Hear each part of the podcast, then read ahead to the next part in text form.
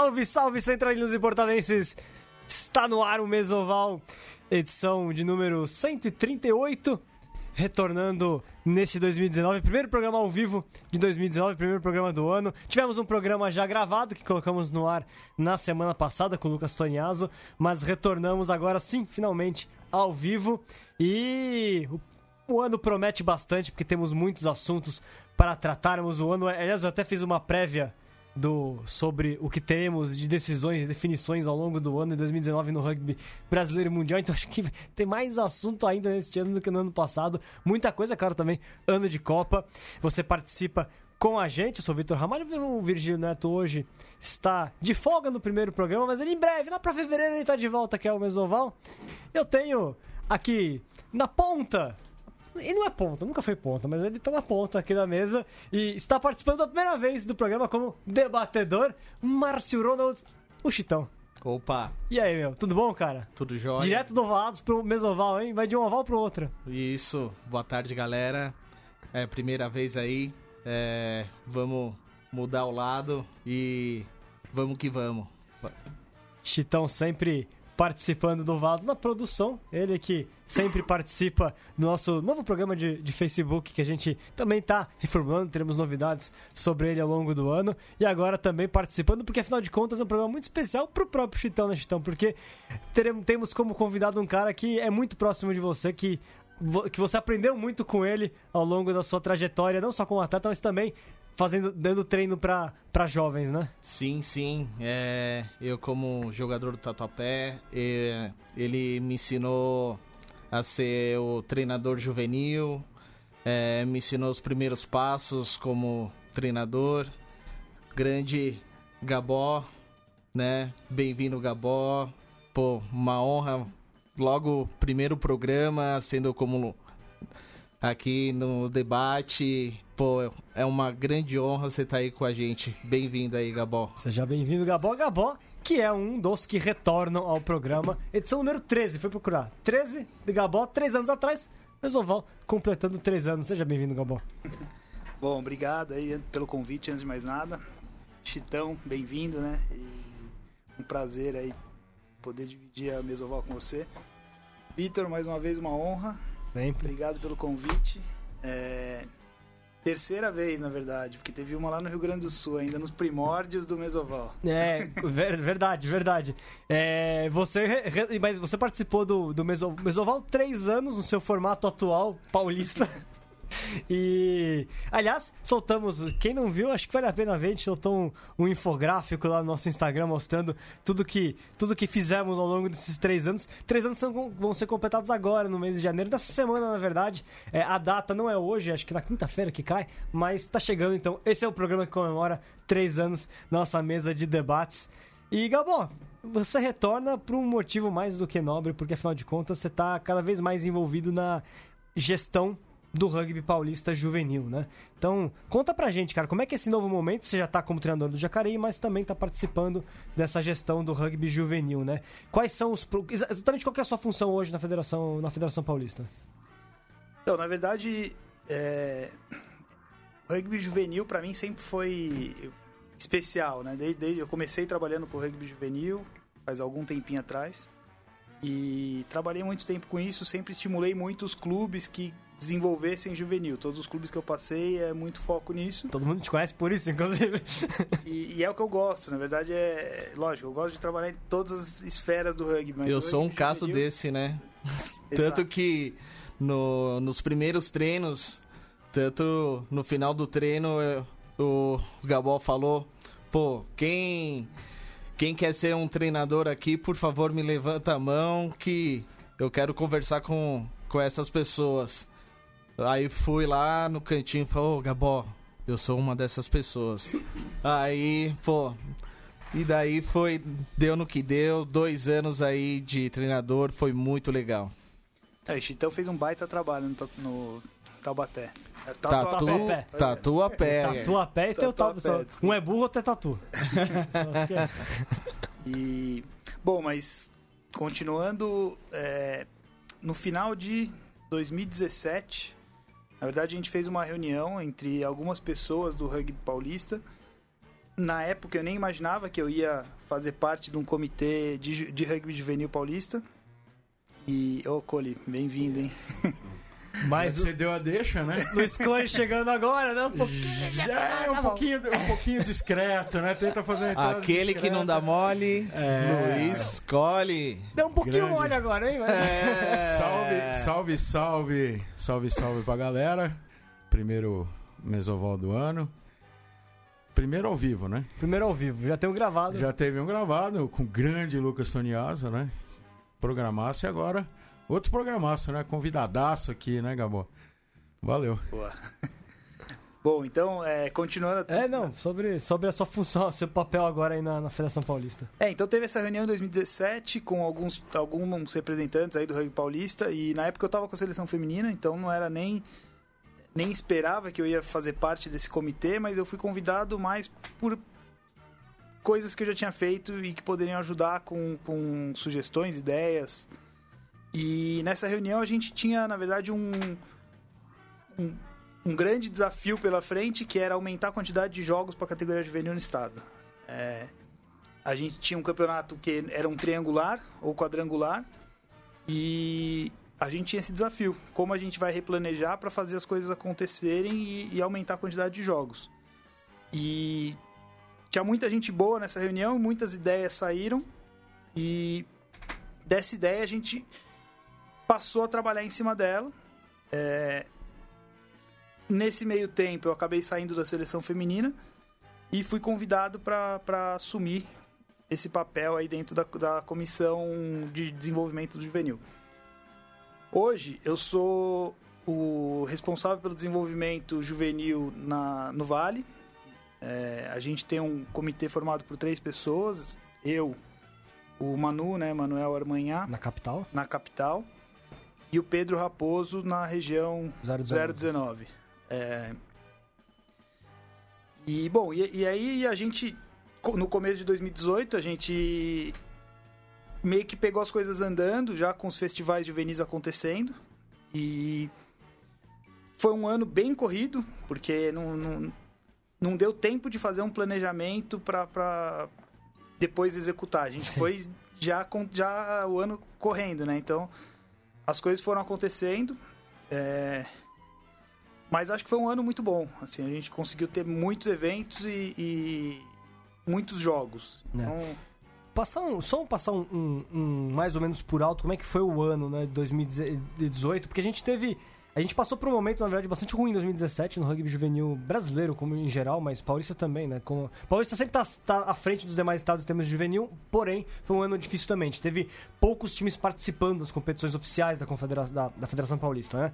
Eu não lembro agora de cabeça o 17, mas a gente teve quatro ou cinco times em cada categoria no máximo. Foi bem Sim. sofrido. Inclusive, mais quatro ou cinco clubes, mas assim, Jacareí botando dois, né? A e B. Então, assim, foi difícil realmente. Alguns clubes tendo que se juntar, SPAC com Band, enfim.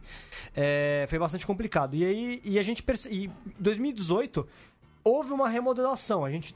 O M19 se manteve mais ou menos, acho que foram quatro clubes de novo esse ano só, mas houve um crescimento abaixo no M17 e no M15, né?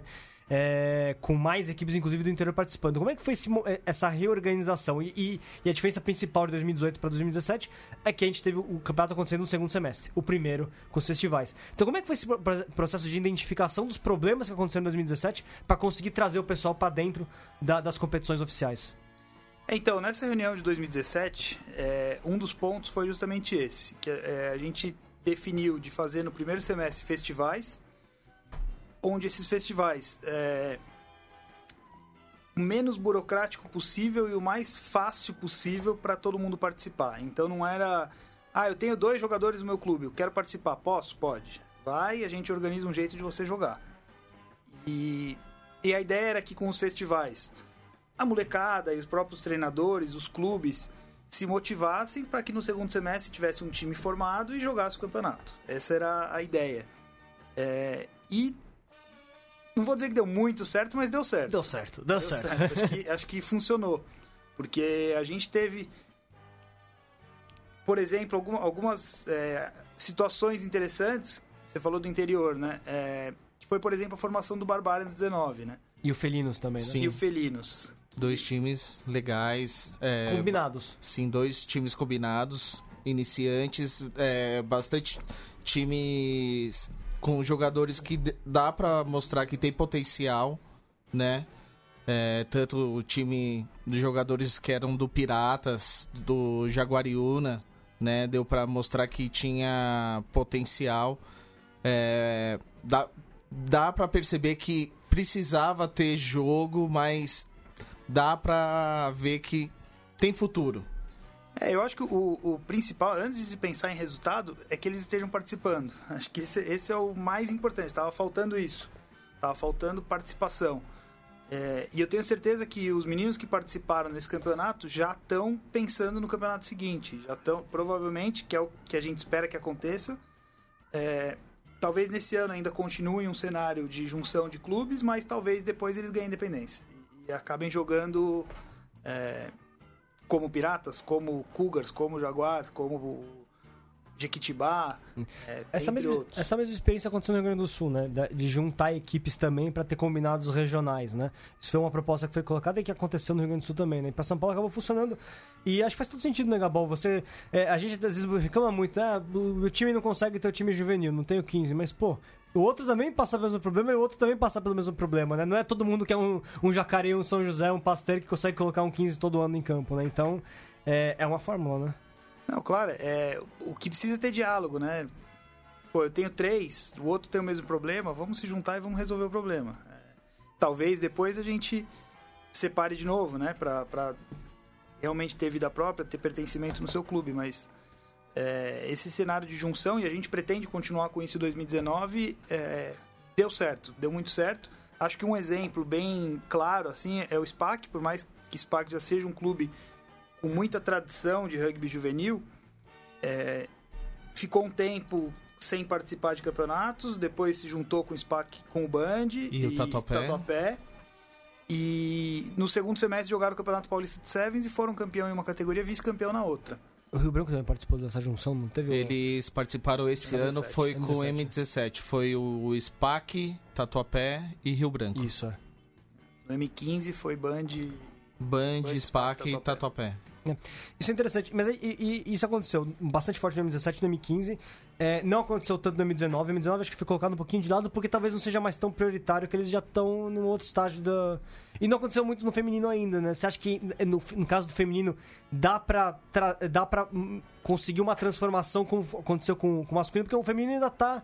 Ainda, ainda é pequeno o número de participantes, né? A gente teve a a- os dois circuitos, é, 18 e 16, acontecendo junto com o Paulista Feminino, mas ainda também engatinhando, né? É, o, só voltando um pouquinho na sua Uhum. pergunta do 19, é, na verdade eu acho que o, a situação do- da categoria M19 ela é um pouco mais difícil. É um momento que às vezes o menino está entrando em faculdade, está É. começando a trabalhar, está começando a namorar, está começando a ter outras outras tá situações dividida. na vida que muito se afastam. Então, é, e isso é mundial, não é só no Brasil. É uma categoria bem complicada de se manter. E no caso do Brasil especificamente, ainda tem um extra que muitos clubes adultos dependem desses jogadores M19. Então acaba. Não, não vou participar no campeonato porque eles já estão jogando no adulto. Então, é, se tem 4, 5, 6 jogadores, eles optam por deixar esses 4, 5, 6 jo- jogando no adulto do que se juntar com outro clube. E com 19 ele também pode já estar na, fac- na própria faculdade já, né? Com dois anos de faculdade, inclusive, dependendo do caso. Né? E jogando universitário. É, e sobre o feminino? E o feminino, na verdade, a gente conversou um pouco essa semana sobre, sobre isso. É, é algo que hoje o nosso comitê juvenil está pensando mais em masculino, a gente está com um foco mais masculino, mas a gente vai sentar junto com o comitê feminino para Porque tem separado. é, para conversar e ver como a gente pode se ajudar, como a gente pode fazer as- tanto masculino quanto feminino crescerem. É, a gente teve um cenário interessante no final do ano passado, que foi o a etapa final do Sevens juvenil, que aconteceu em dois dias e um dos dias teve o feminino M16 participando. E eu particularmente gostei muito. Acho que essa união entre entre as entre os gêneros, né, masculino e feminino jogando no mesmo lugar, é, foi interessante. No M15 a gente tem, às vezes, jogadoras atuando junto com. É misto, né? Às vezes tem a realidade do misto, né? É. É, até M15, agora esse ano M16, a gente vai ver como, como, É. vai, como vai ficar. Ainda é discussão mais pra frente aí. Mas é uma coisa que me lembra muito quando eu jogava juvenil, porque eu peguei uma época que tava. O feminino tava começando e.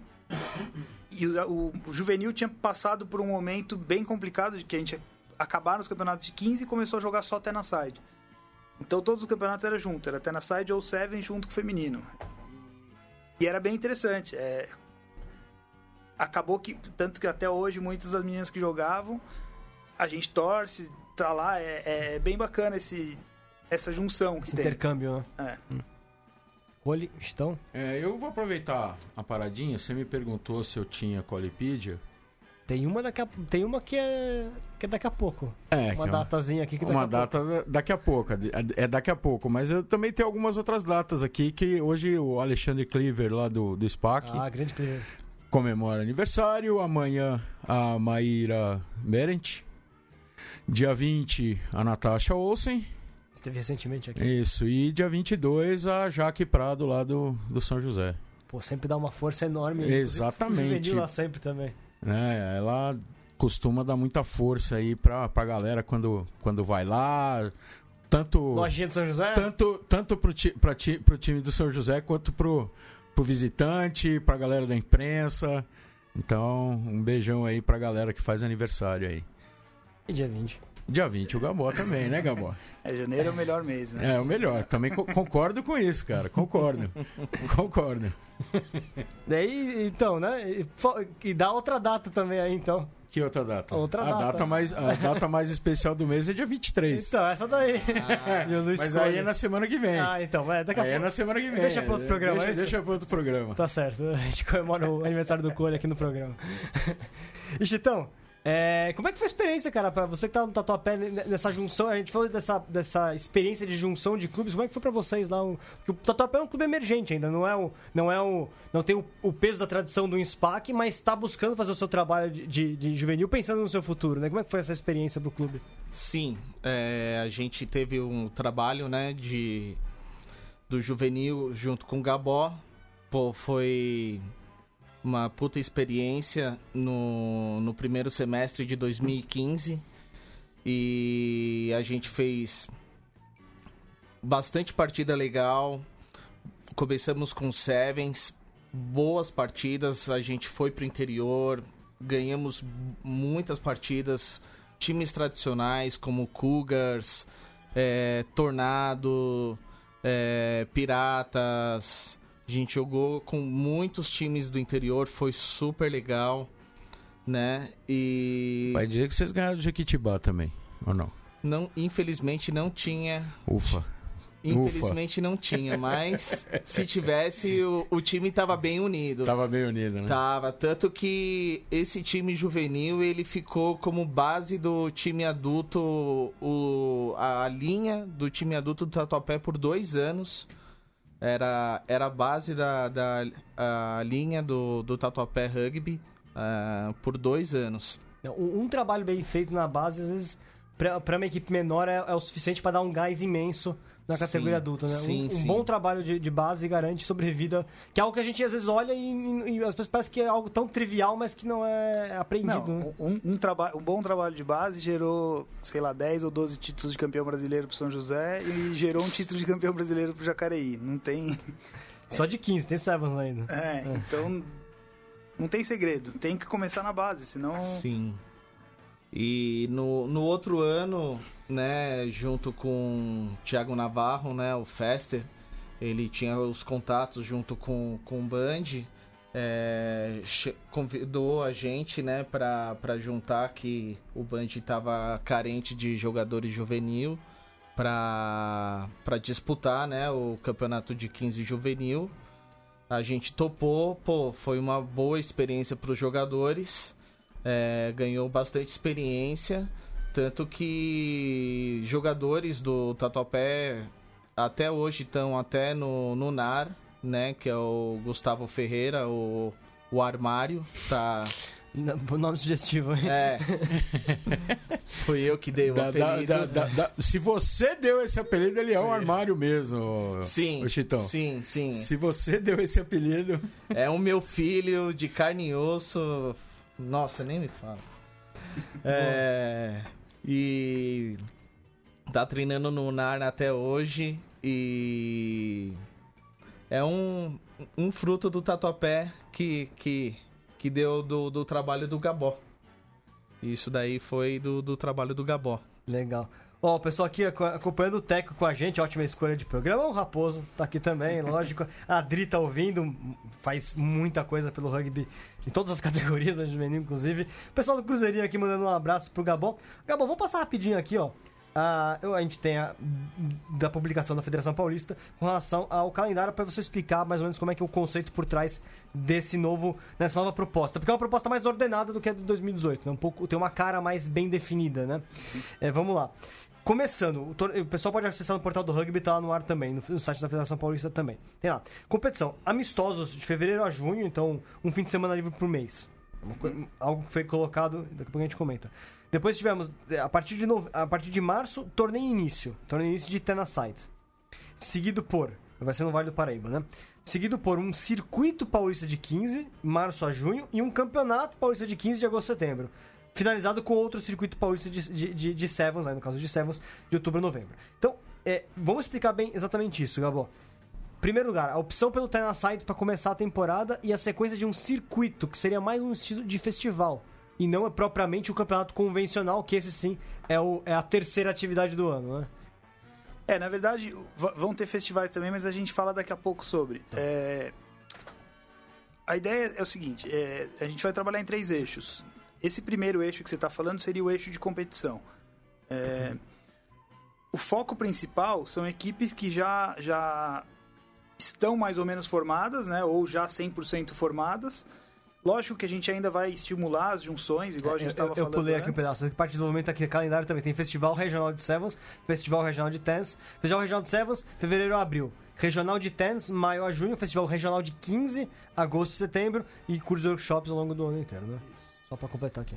E é, então são esses eixos, né? E na, na- parte competitiva, é, então é isso. O foco é nas equipes já mais ou menos formadas, ou 100%. É, o que a gente percebeu no ano passado, em equipes que já tem uma, um time, já, tem, já, já compete, já tem um nível técnico relativamente alto ou alto, para alguns jogadores foi desmotivante os festivais. Eles já estão numa idade que eles querem competir, eles querem ganhar, eles querem e, e acaba que, ah, é festival, e não vai em treino, e não, não, não quer participar tanto dos festivais, e acaba tendo um primeiro semestre meio que nulo para essa, essas equipes.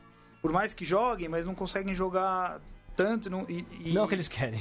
não, e, e acaba que a gente não atinge o nosso objetivo de dar mais ritmo de jogo para os jogadores brasileiros que, que têm idade juvenil, né? E. E aí, a gente, nessa conversa com vários clubes, isso não, não foi algo pensado só pelo comitê juvenil, tudo a gente conversou e pegou feedback dos clubes, mas é, esse foi um feedback que eles passaram, de talvez no primeiro semestre precisar ter uma competição.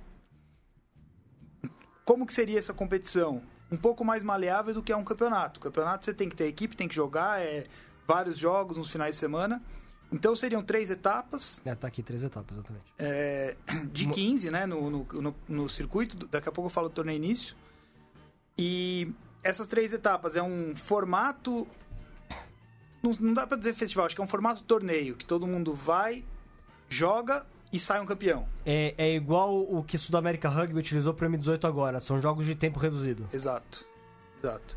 É, e por uma limitação de tabela, não dá pra fazer as três categorias no mesmo dia. Então a gente teve que fazer. Em uma etapa é o M16 com o M20, na outra etapa o M18 com o M20, na outra etapa, etapa o M16 com o M18. Isso. E, e a ideia é: os times vão, jogam, sai um campeão, e no final a gente tem um campeão do circuito. É, essa, é, essa é a linha geral aí do, do circuito paulista de 15. O torneio início, primeiro porque Só, só é, quanto tempo de jogo vai ter? Esses circuitos já definiram isso? Porque são jogos reduzidos, né? É, eu acho que vai depender um pouco da quantidade de equipes que estejam participando. Tá. Vai, ser, vai ser discutido. O que a gente fez no ano passado foi era um tempo só de 25 minutos. Tá. É, E aí dá pra jogar uns, uns três desses daí. É, dá, aí fazia, dava mais ou menos uns 75 minutos de jogo total por equipe. É, agora, e o torneio início? Porque, primeiro, porque tá na side. Começo do ano ainda tá todo mundo se estruturando. Então é, é um pouco mais difícil de, pô, já vamos começar com 15. É mais para facilitar. A gente começa jogando Tenaside. É, eu gosto bastante do Tenaside, eu acho que é um é um Sevens onde os gordinhos podem jogar. É, então. Então abre um sorriso agora. É nóis. É isso aí, meu. E, e, é uma modalidade que eu acho interessante. Ela trabalha muitas habilidades, tem espaço. É, acho que é uma boa transição aí do Sevens pro 15. E do 15 pro Sevens também. Eu e... acho que tem que ser muito mais usado, a gente é muito pouco usado, mas isso é um outro, um outro assunto à parte. e, e aí a ideia do Tenaside é também é, esse torneio início vão ser equipes convidadas. Então, quatro em cada categoria. É, a ideia é também premiar quem fez um bom trabalho em 2018. Então, os critérios a gente vai ver com base em resultado, com base em participação. Você vai aproveitar esses times que, apare que apareceram agora ou os times já estão mais bem estabelecidos? Qual que vai ser a... Ó, ainda não está 100% definido como vão ser, quais vão ser os times, mas o que a gente tem conversado é de, de seguir um critério de... É, com base nos resultados que teve em 2018 e na participação que teve em 2018. E, e aí encontrar quem que seriam os times que, que precisam estar. beneficiariam mais do torneio, seria isso? É. é. E aí depois desse a ideia mesmo do ano passado, então com esse circuito que as equipes consigam se formar para jogar o campeonato no segundo semestre. O campeonato ele vai ser tiro curto, vai ser dois meses, mas muito jogo. É, talvez possa, pode se estender para dois meses e meio, aí vai depender também da, da participação. Uhum.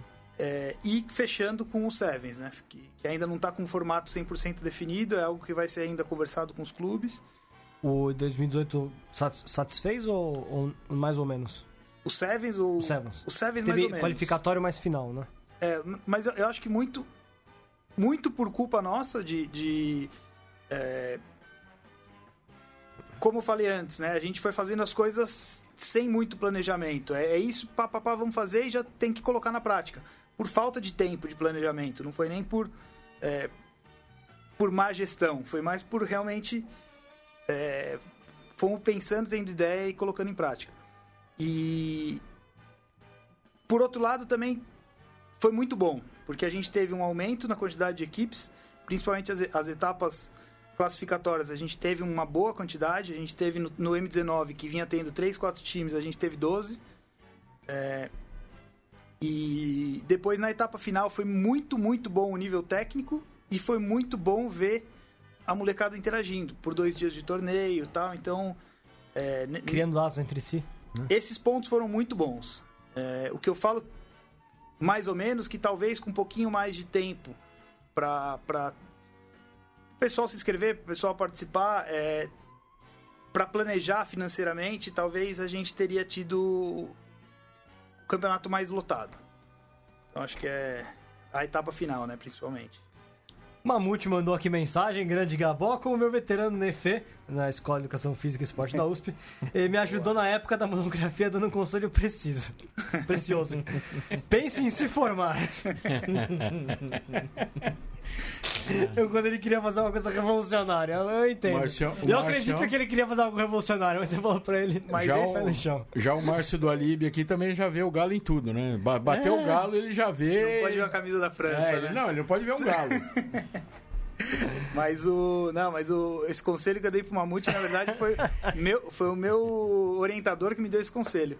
Eu cheguei, cheguei com mil ideias de vou criar uma fórmula secreta para dominar o mundo. E ele falou, não, calma. Ainda, não sei se...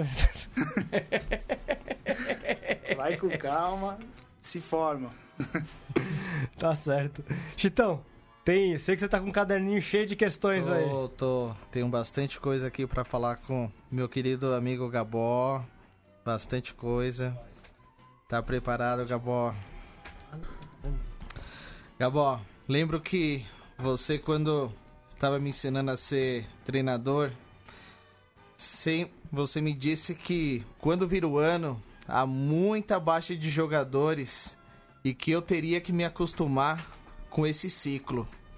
Qual o motivo dessas baixas e se há alguma maneira dos clubes é, sofrer menos com essas baixas nessa época? Acho que você pode emendar o tema dos festivais também aí. Estão né? querendo me botar na fogueira, É. Não, é, é- na verdade é, é um tema bem difícil, não é, não é fácil. Não dá pra dizer os motivos, acho que tem N motivos.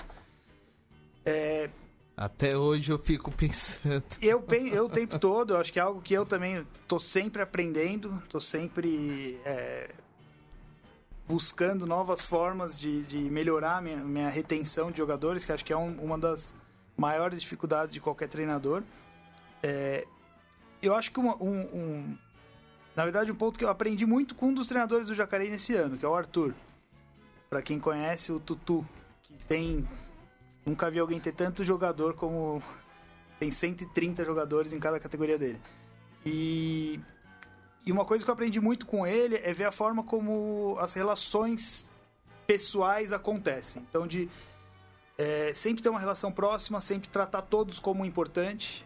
É, vai começar o ano, entre em contato com todos. Dá um jeito de entrar em contato com todos. Seja, 130 categoria.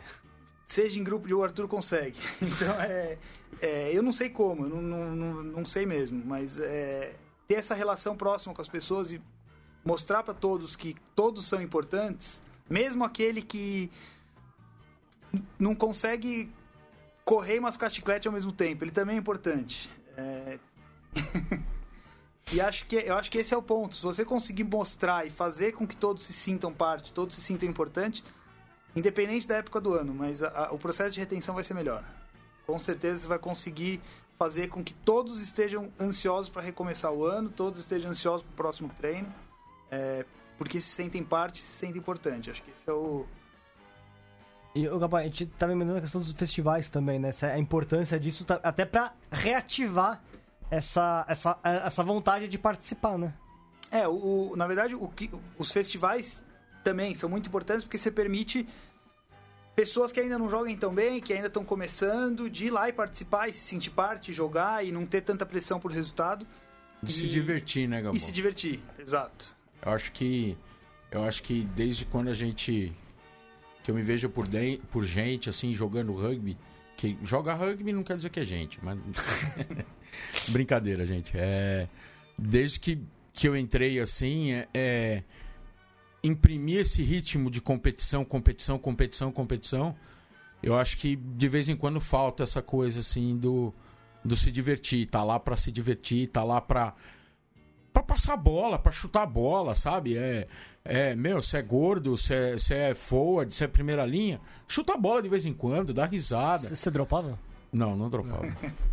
Dropei uma Achei vez, uma tomei uma baita de uma chapuletada. aqui. Dropei uma vez, mas nunca mais. Quem nunca? né?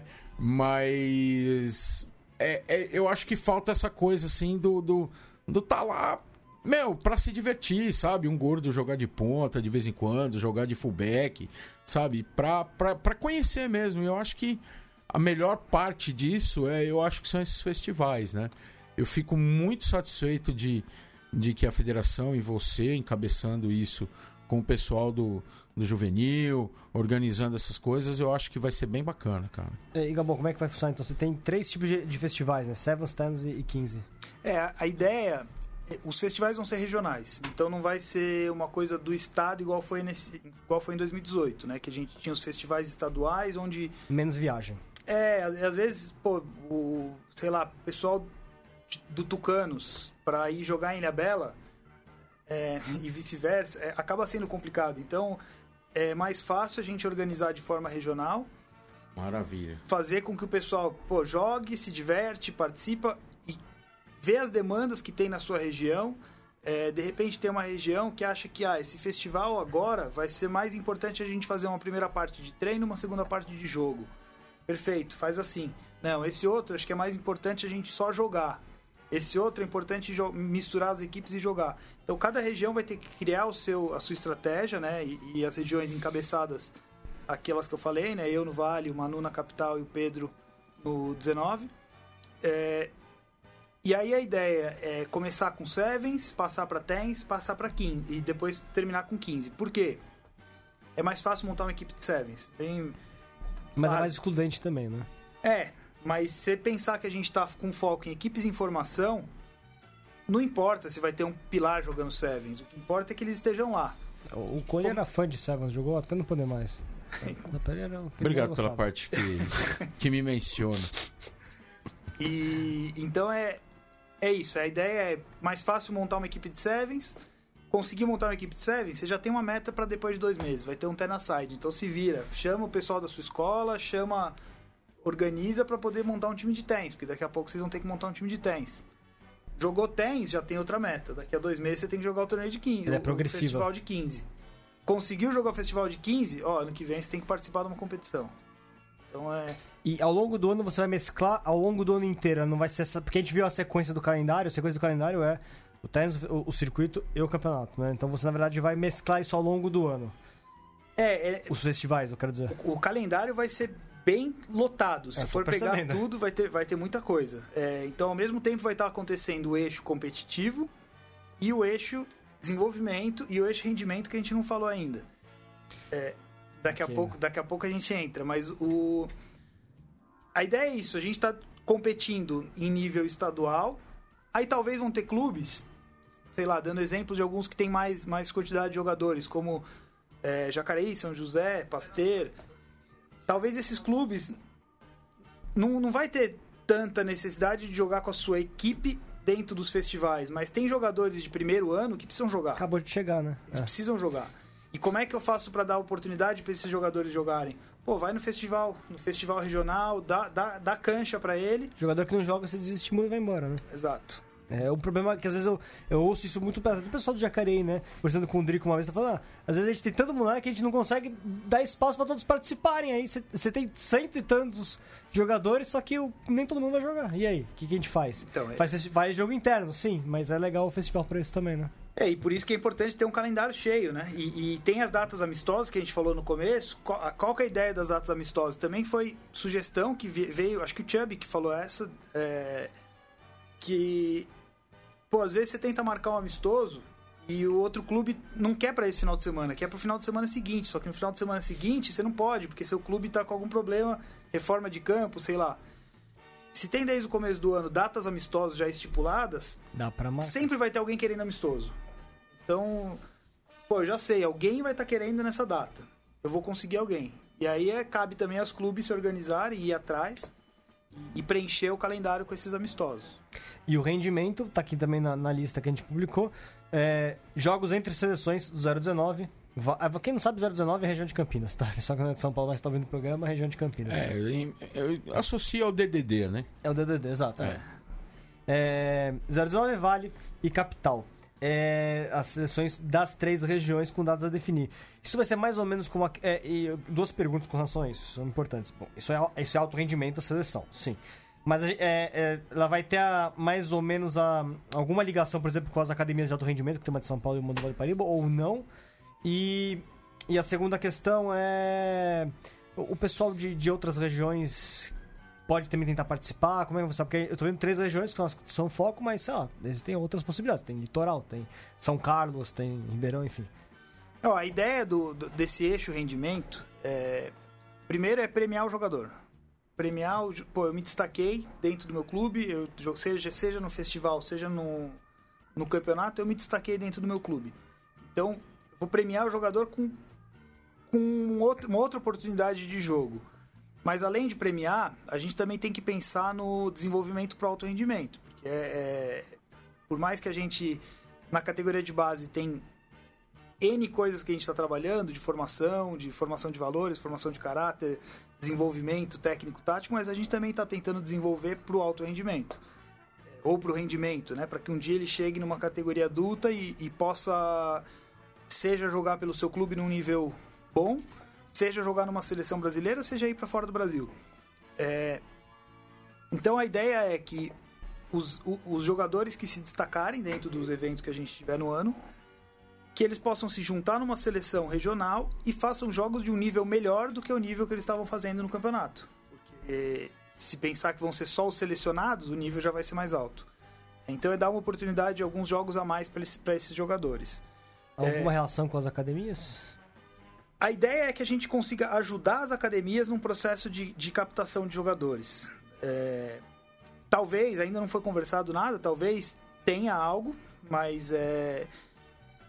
Foi feito de forma independente. É, teve algumas conversas com algumas pessoas, mas é, nada, nada fechado. Vamos, isso vai ser assim ou não vai ser. A ideia é que a gente ajude, que a gente ajude tanto os jogadores quanto os clubes, quanto as academias a ter melhores jogadores no futuro. É, porque eu vejo como até como uma questão de necessidade da CBRU, muitas vezes ela vai ela tem buscado ter um programa de identificação de talentos, né? Que ela busca atletas com base em, em, em aspectos de, de, biotipo, enfim, né?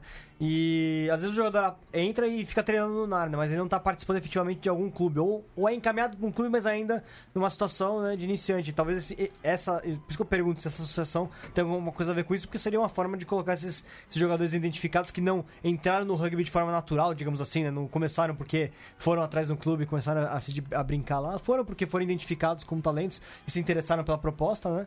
E isso seria uma forma, por exemplo, de, de, de incorporar essa galera, né? É, na verdade, a, a CBRU já tem se falado em, em jogos entre seleções. Já, é, já, já, tem acontecido, inclusive, né? E... Em estaduais, não regionais dentro do estado, né? Não, apesar que teve Vale contra a capital, né? É, teve. Já, teve. Ano passado já teve é. muitos jogos entre os dois, não sei precisar quantos, mas várias vezes teve São Paulo, São Paulo capital contra Vale. Teve. É, e já tem um, um, um, processo da CBRU em iniciar esse é, um calendário mais com mais jogos. Eu não sei, não sei dizer quanto, estou totalmente por fora, mas sei do que tá, começa a se falar é, sobre isso. Vai ter muito rugby juvenil sul-americano esse ano. Eu até publiquei aí no começo do ano agora a lista. Vai ter umas duas etapas aí de sul-americano M18, umas duas, vai ter dois sul-americanos M20. É vai um ter pro... o Trophy. Vai né? ter o Trophy. Em São José. Exato. E tem muita coisa rolando também de seleção, né? É, eu passei hoje lá no CT para buscar uns infláveis lá para um evento que a gente vai fazer. E lotado de juvenil, molecada treinando faz tempo. Acho que tá tá acontecendo. O processo de desenvolvimento de juvenil tá acontecendo. O que que você acha, Gabol, que vai que vai dar em o Brasil esse ano São José? No Trophy? É. É nos outros também, no Sul-Americano também. É. Ó, eu, eu acho que a gente, a gente tem um. É, uma barreira em relação a, a muitos dos, dos, outros países, que é a falta de jogos desde cedo. Então a gente, a gente pagou esse preço no Sul-Americano no ano passado. Eu ia te perguntar isso daqui a pouco. minha segunda pergunta, sim. E. Porque a gente tinha, a gente tinha uma geração muito forte e. com pouco, com pouco jogo. Na verdade, não é nem. É, não, não dá nem para falar ah, a preparação não foi bem feita. Foi, foi super bem feita. Eu tava lá, acompanhei muito. Eu acho que o problema foi mais atrás. É, ele não ter jogado desde cedo, ele ter jogado. Pô, você pega 2017, por exemplo, eu até perguntei pro pessoal do Jacareí para ter uma base de um time que eu sei que jogou muito, né? Dentre, comparativamente com o resto. Em 2017 foram 19 jogos no total das três categorias, M15, M17 e M19. Então você pega aí que cada equipe fez talvez seis jogos, só que desses seis jogos, um, talvez tivesse, tiveram jogos reduzidos, então é, é muito pouco jogar é, seis jogos no ano. Você que voltou de Portugal, lá os times juvenis jogam. Eu estou conversando com, com, com, o nosso parceiro lá de Portugal, o Isaac. É, é, mais de 16, 17 jogos cada time juvenil faz por ano. Não, eu morei em Tucumã. Em Tucumã, eles jogam todo final de semana e às vezes tem gente que dobra no time A e no time B, joga sábado e domingo. Então... Fominha, né? Só que você pega um jogador, o cara fez, sei lá, 25 jogos no ano. É, costuma jogar. Pra ele é fantástico, pro jogador é fantástico isso. Talvez ali num, num fim de semana que ele faz dois jogos ali, ele tem um, um desgaste extremo, mas nada também que um, um, jogador de 18 anos de idade não vai conseguir recuperar durante a semana. Entendeu?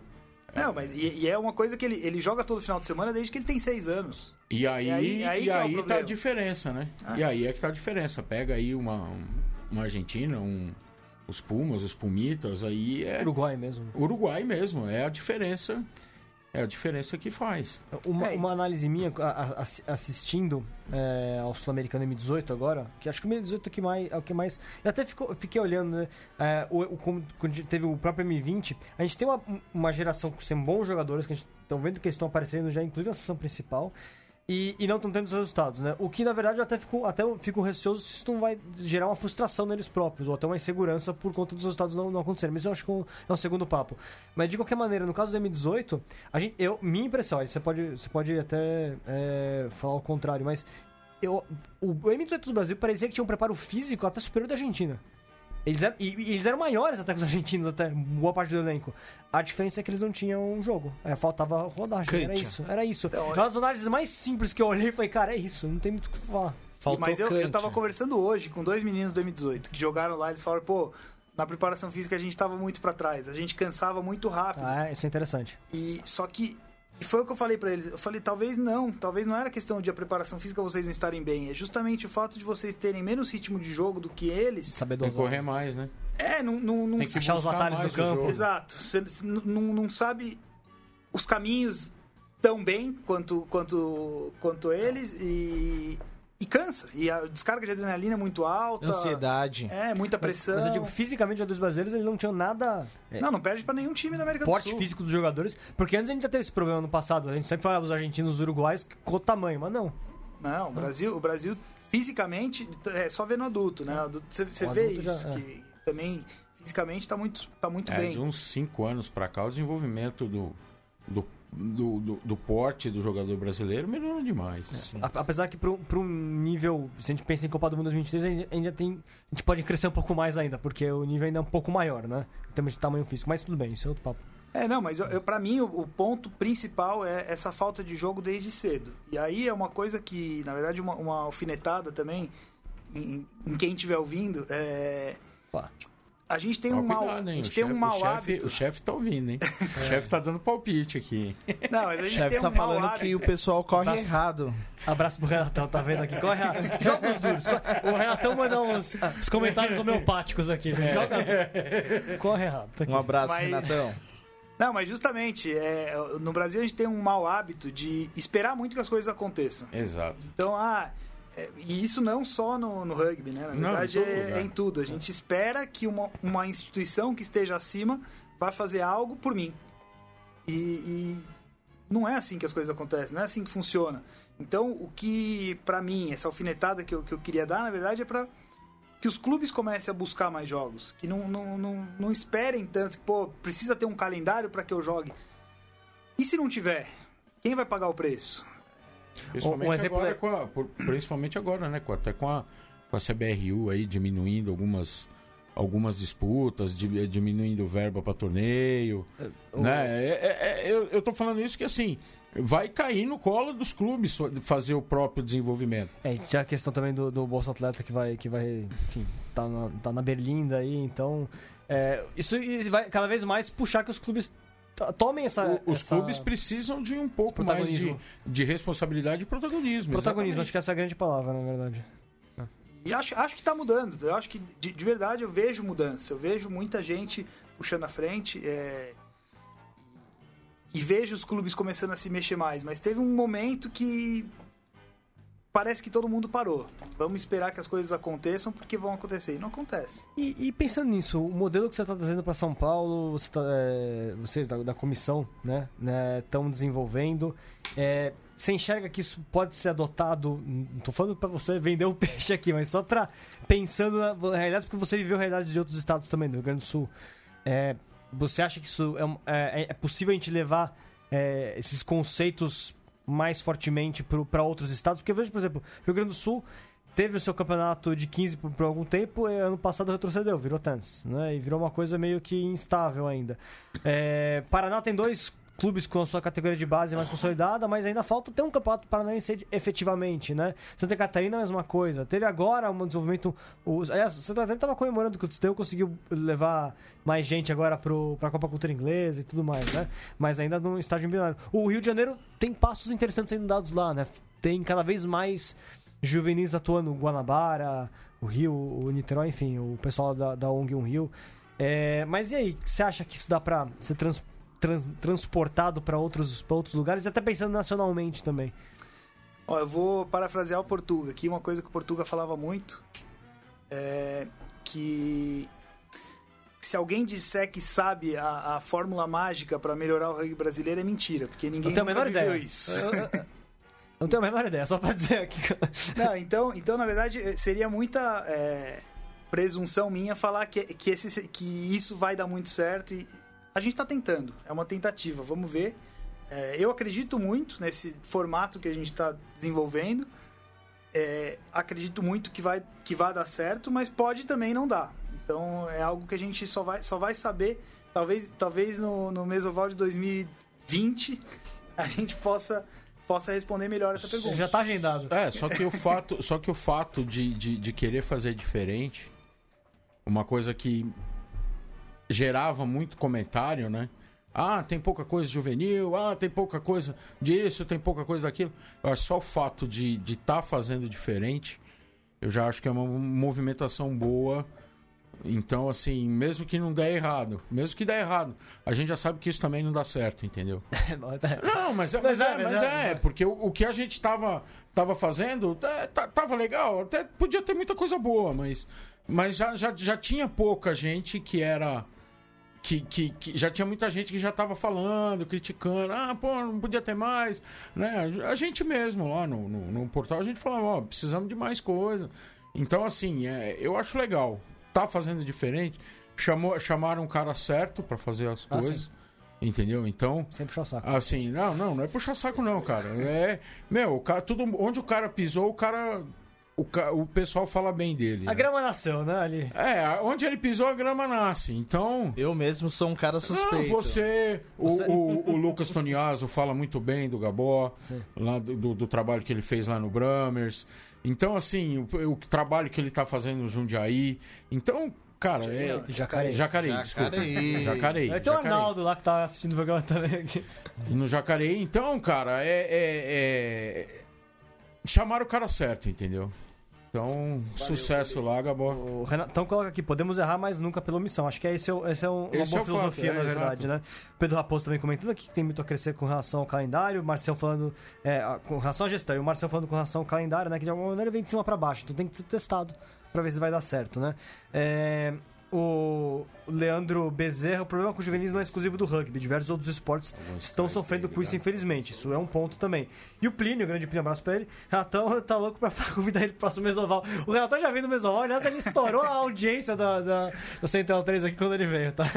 Bom, Renatão é já lenda, foi, lenda viva. já estourou aqui. Olha, tem um comentário aqui também do Irving falando pra você pedir pro, o, o, o Chitão imitar uma foca. Eu não entendi direito. Ah, é. São coisas de terceiro tempo. Tá, é. Ixi. Você já deu a bola aqui, vai ter esse no Ovalados em breve. Fiquem ligados, Chitão é. fazendo uma foca aqui, tá? Vamos deixar aí pro Ovalados, né? Foca Chitão. É. Mas é mesmo, Gabão. Então, é, de alguma maneira a gente tem que. É, o pessoal analisando tudo isso a gente tá vendo que existe um movimento de tentar encontrar um caminho pro, encontrar um caminho pro rugby juvenil, né?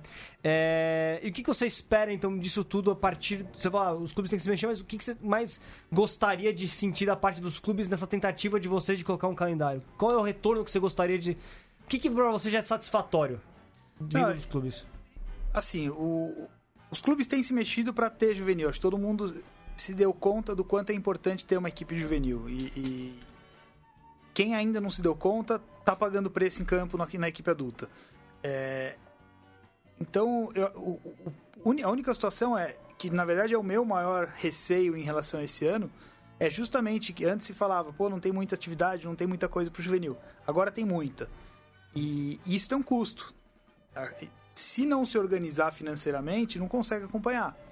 É, então, tem um custo, esse custo é impossível que, que saia de federação tudo. É lógico que a federação sempre está buscando reduzir e ajudar ao máximo para que as coisas aconteçam da melhor forma, mas precisa partir dos clubes também. Os clubes precisam se organizar financeiramente para conseguir arcar com viagens, conseguir arcar com, com o custo de arbitragem, de ter uma ambulância nos jogos em casa.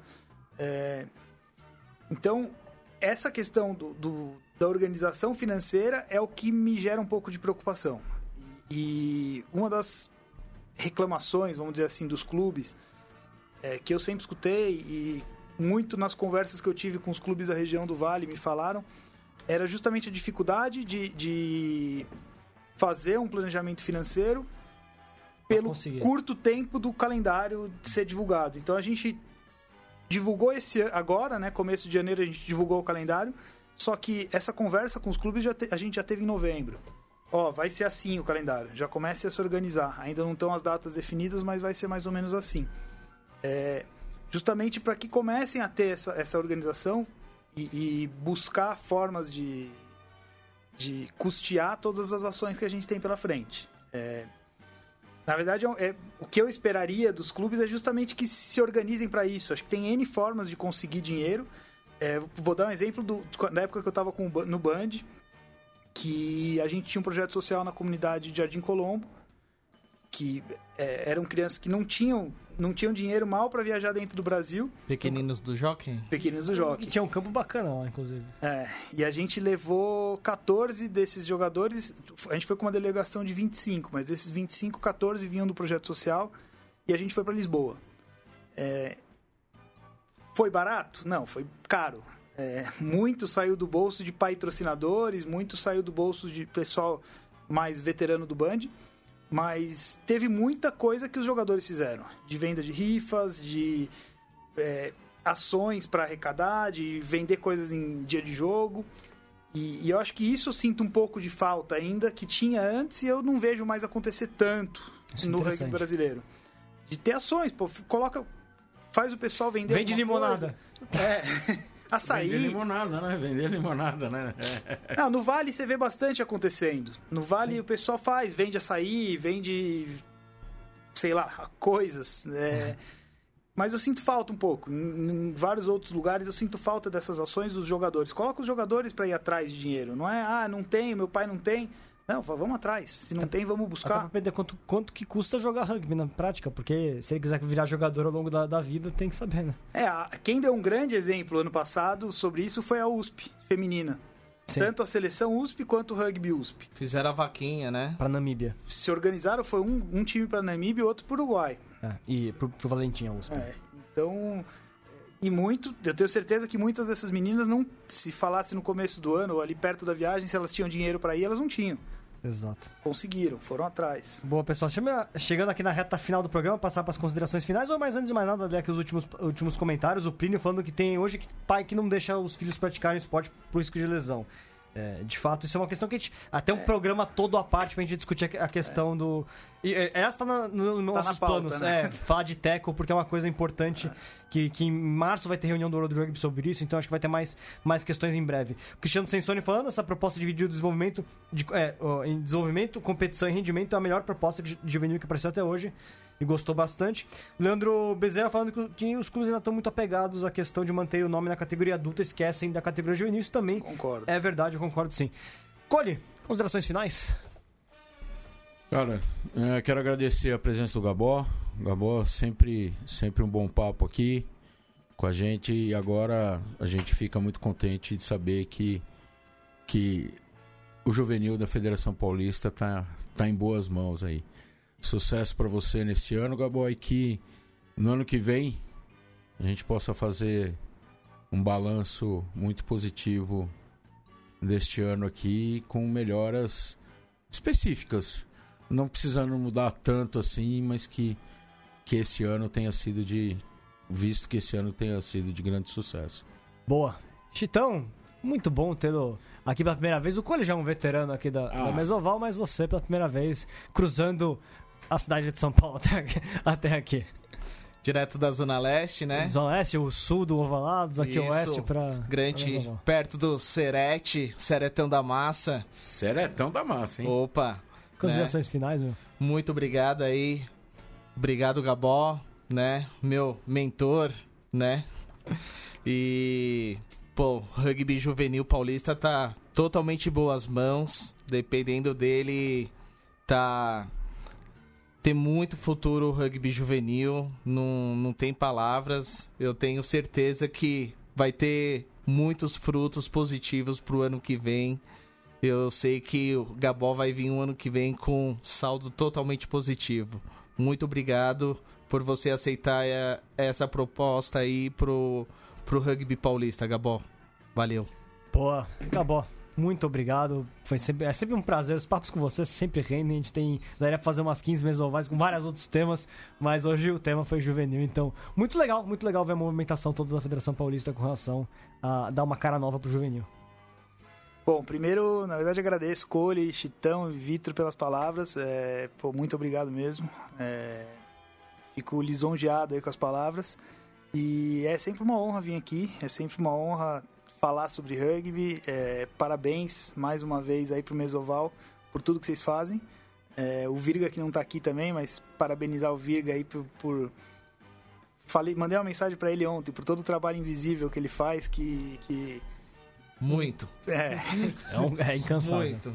e, e vocês também. Então, parabéns. Acho que é fundamental esse espaço e contribui muito para o crescimento do rugby nacional. Então, vida longa aí ao Mesoval e espero que tenhamos mais. Boa. Mate, Mesoval de volta, Central 3 de volta, mas.